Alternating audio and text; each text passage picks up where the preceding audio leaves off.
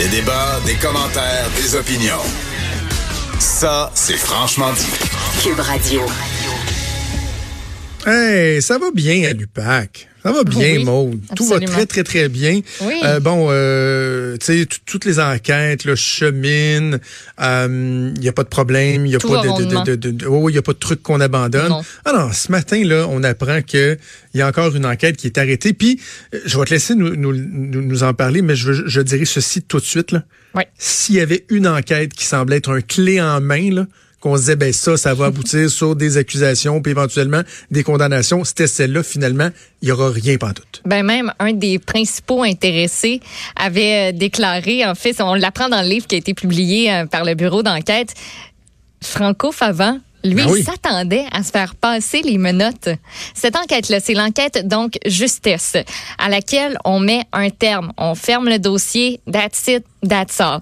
Euh, c'est l'enquête où euh, il y avait des collecteurs de fonds libéraux qui étaient soupçonnés d'avoir trempé dans une fraude à la Société immobilière du Québec. Donc ce matin, sans, euh, ça s'est pas fait en grande pompe, on a envoyé un communiqué de presse pour dire qu'on euh, arrêtait tout ça. Donc c'est Frédéric Godreau qui a fait cette annonce-là.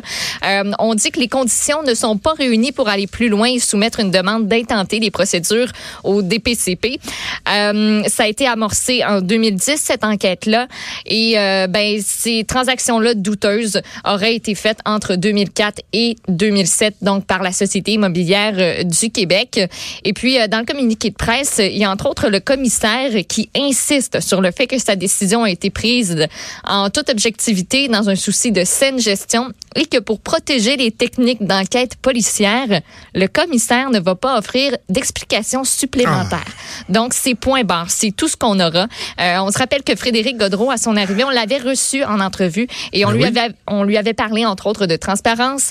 Euh, on lui avait parlé d'à quel point le public, on allait être au courant de ce qui se passait. Ben écoute, on est au courant que c'est terminé pour cette enquête-là, mais euh, on n'en saura pas plus. C'est ça qui arrive. Tu sais, Maud, je- j'entends des gens dire Ah, c'est pas normal que euh, les informations sur les enquêtes policières, au lieu de les entendre dans des procès, on en prend connaissance dans les médias. Pourquoi c'est les médias qui sortent ça? Tu sais, je, je parlais avec des, des, des gens, euh, des anciens libéraux euh, cette semaine, puis ils me disaient euh, Ah, tu sais, on n'en veut pas à Québécois, on n'en veut pas à QMI, mais on se dit comment ça se fait que la police tu sais, fait couler ces, ces informations-là? Ben là, vous en avez un, vous avez un bout de réponse, là.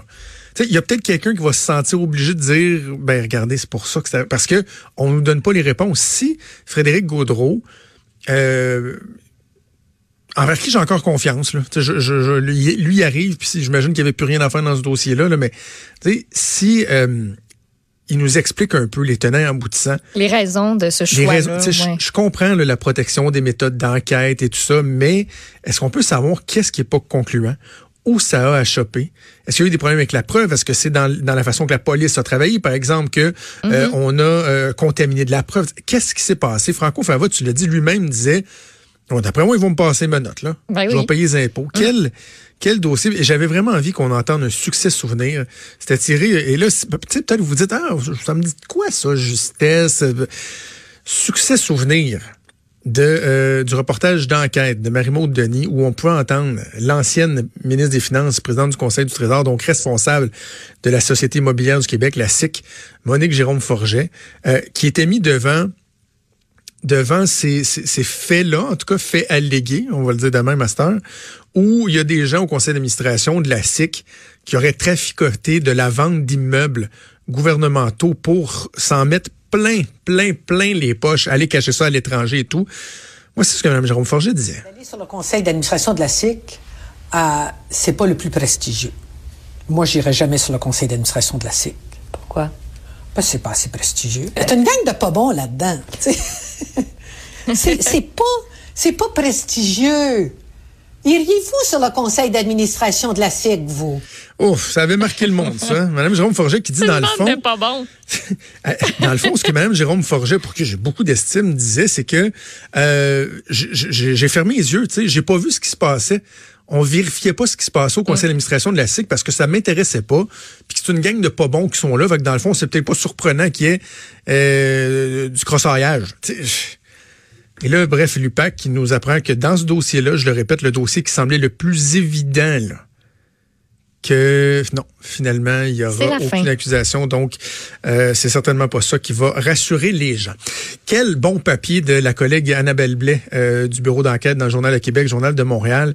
C'est vraiment très préoccupant, Maude, de voir qu'il y a des gens un peu tout croche, en tout cas assurément très, très louches, qui sont capables d'obtenir des permis pour faire pousser des plants de potes extérieurs, intérieurs, à, dix, à coup de dizaines, voire de centaines, sans même qu'il y ait de vérification qui soit faite par le gouvernement fédéral. C'est épouvantable. Absolument. Tu te rappelleras que je t'en ai un peu parlé il y a euh, quelques temps à cause d'un papier de la presse où on parlait aux policiers, entre autres, de Terrebonne qui disaient, ben là, ça n'a pas ton sang. Là. Nous autres, on sait pas quoi faire. On est comme démunis. On le signale. On n'est pas entendu. Puis ce, papier-là d'Annabelle Blais vient confirmer que, tu il y a vraiment du monde tout croche qui réussissent à obtenir très, très, très facilement euh, des permis donc de Santé Canada pour faire produire pour produire en fait euh, du cannabis à la maison en toute légalité. Puis j'ai trouvé ça très drôle parce qu'à la fin de son papier, elle nous décrit vraiment les étapes pour planifier ce stratagème-là. Parce que c'est pas très compliqué d'obtenir une prescription de cannabis auprès d'un médecin. Comment ils font ça? Euh, généralement, des consultations par Skype avec un médecin de la Colombie-Britannique ou encore de l'Ontario. Il y a quelques médecins québécois qui en prescrivent aussi. Puis ça a que certains groupes de, criminels qui euh, obtiennent tous leurs prescriptions de la même personne, du même médecin.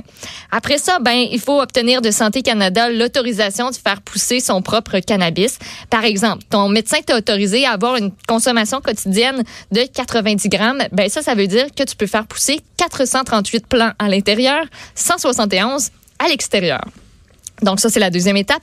Et puis ben la troisième étape tu fais pousser tes affaires puis après ça euh, tu t'en sers pas évidemment pour euh, pour ton, ton propre bien. Tu euh, le revends le refiles à d'autres réseaux sur le marché noir. Et puis là on nous présente quelques euh, glorieux individus ah qui possèdent ces permis là entre autres euh, on parce qu'on fait pas d'enquête hein, du côté de Santé Canada pour pour savoir à qui on donne ces affaires là tu sais janvier, euh, juin 2019, Santé Canada qui a refusé juste deux demandes sur 3550 qui ont été traitées. C'est vraiment facile. Il n'y a pas d'enquête sur les demandeurs. On regarde pas si tu as des antécédents judiciaires, donc il y en a un, une couple qui ont des bons dossiers. Jocelyn Labry, lui possède un permis de culture, mais euh, en 2017, les policiers notent qu'il serait un membre en règle du groupe des motards Red Devils East Side. C'est parrainé par les Hells Angels. Lui a des antécédents judiciaires de production de cannabis. Ben oui, il a même été arrêté à Terrebonne en février 2017. Lui était tenancier du bar Le Maverick. Puis cet établissement-là a permis son perdu de boisson parce qu'il y avait une plantation de 787 euh, plants qui a été découverte derrière le bar. Il a été reconnu coupable de possession illégale de cannabis, mais présentement, il en fait pousser en toute légalité chez eux parce qu'il y a un permis de santé Canada. Sinon, euh, Anissa Gilbert, elle est bonne. Yamachiche, antécédent de trafic et possession de drogue. Elle aime la chiche. oui, c'est ça. Entre autres, euh, elle a un permis pour 292 plans intérieurs, 76 plans extérieurs, selon les sources du journal. Mais il faut savoir qu'elle a été arrêtée en juin 2018 dans une rafle qui euh, visait à démanteler un des plus importants réseaux de vente de drogue de Trois-Rivières. Elle a été libérée en attendant son procès. Un an plus tard, hop, un permis de culture de cannabis. Puis, il faut savoir qu'il y a plusieurs cas en Mauricie. Euh, puis, en Mauricie, ben, cette enquête-là, l'opération Nandou, en 2016, ça visait à démanteler justement un réseau de trafiquants. Puis, eux, il y en a une couple là-dedans qui ont obtenu leur permis seulement quelques mois après un arrêt de procédure qui a été prononcé dans leur dossier. Euh, T'en as quatre personnes avec des casiers judiciaires qui cultivent plus de 600 plants à la même adresse à Bécancourt. Ça n'a pas sonné une cloche. Tu sais, à quelque part, là, même adresse, on délivre euh, quatre permis. Euh, il y a quelque chose qui qui fonctionne pas. Puis ça a tous été obtenu les prescriptions auprès du même médecin en Ontario. Puis des cas comme ça, là, il y en a, il y en a à peu près, euh, il y en a quasiment une dizaine en fait dans le papier d'Annabelle, euh, d'Annabelle Blais, oui. Puis euh, ça jette à terre. Puis y a-tu quelqu'un qui va faire quelque chose à un moment donné pour qu'on prenne le temps de vérifier les antécédents des gens à qui on remet des permis? Je veux dire, c'est des permis pour cannabis médical. Ah, on, puis ça, ça finit sur le marché noir. Fait que la SQDC là-dedans.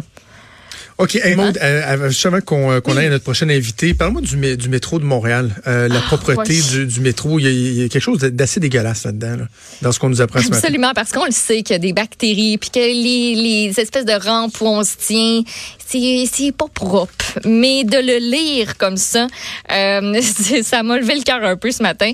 À la demande de la presse, il y a un biologiste moléculaire qui a fait des tests. Donc, on a recueilli 40 échantillons dans le métro le 7 octobre dernier. Puis, évidemment, ben, on a trouvé des bactéries, des levures qui peuvent causer des maladies de la peau. Euh, puis, euh, tu sais, il y y, a une coupe d'échantillons où c'était très, très très limite. Il y en a quatre, en- entre autres, qui contenaient tellement de bactéries ou de levures et de moisissures euh, qu'il a été impossible de les compter au microscope. Puis moi, ce qui m'a le plus dérangé là-dedans, je pense, c'est que, ben, à Montréal, on lave tous ces endroits-là là, où on touche, où on met nos mains, une fois toutes les cinq à six semaines. C'est même pas une fois par mois, cinq à six semaines. faut savoir qu'on n'est pas les pires. À Toronto, la fréquence, c'est moins grande que ça encore. On nettoie les barres de maintien toutes les six à huit semaines. À Boston puis à Paris, là, on les nettoie à tous les jours. Ben, je comprends. Fait que, tu sais, faut se, oui, faut se laver les mains après, à être allé dans le métro, après avoir touché à tout. Mais, tu sais, avant aussi, parce que, tu sais, oui, on, veut se protéger par après en se les lavant, mais il faut protéger aussi les autres, là. Si tu viens d'aller aux toilettes puis tu mets ta main sur une barre de métro, t'aides personne. Absolument Ah, dégueu. personne. Je- Puis, tu sais, on a aussi analysé les, euh, tu sais, les guichets où on peut acheter des titres de transport. Puis, dans certains cas, c'était pire que sur euh, que dans les rames de métro parce que ben tout le monde a pas le choix de débuter la transaction en pesant sur le même piton. Ça fait. Alors, c'est dégueulasse. ça. On devrait faire quoi? Aujourd'hui, de nos jours, là, il y a du purel partout, du désinfectant. On devrait faire attention. Euh, Maud, je me souviens à l'époque où j'étais euh, à l'université à l'UQAM, je prenais le métro euh, de temps à autre. là. des fois, j'allais avec ma voiture, mais je prenais le métro. Puis sais, on était habitué de mettre nos mains sur ces espèces de poteaux-là euh, luisants. Et à un moment donné, il y avait les nouvelles voitures qui entraient en service. Et je suis arrivé un matin, le premier matin de l'entrée en service d'une série de voitures. Et c'est quand j'ai mis la main sur un poteau neuf que j'ai réalisé à quel point les autres étaient dégueulasses. Oh là. la main, elle ne glissait pas comme rien. C'était c'était- bien. là, j'ai fait, une bonne grippe, là. Mais c'est donc bien dégueulasse, les poteaux Ouais. dans les autres. Parce que je veux dire, on le sait, mais de le voir écrit comme ça puis analysé, on dirait que ça. euh, moi, je lisais ça un matin en déjeunant, c'était pas une, une si bonne idée que ça. Puis, tu sais, la STM dit, ben, c'est parce que si on veut les laver plus souvent, il faut engager plus de monde, ça coûte plus cher, mais on peut dessus, s'il vous plaît? Ouais, ouais. OK. On va espérer que ça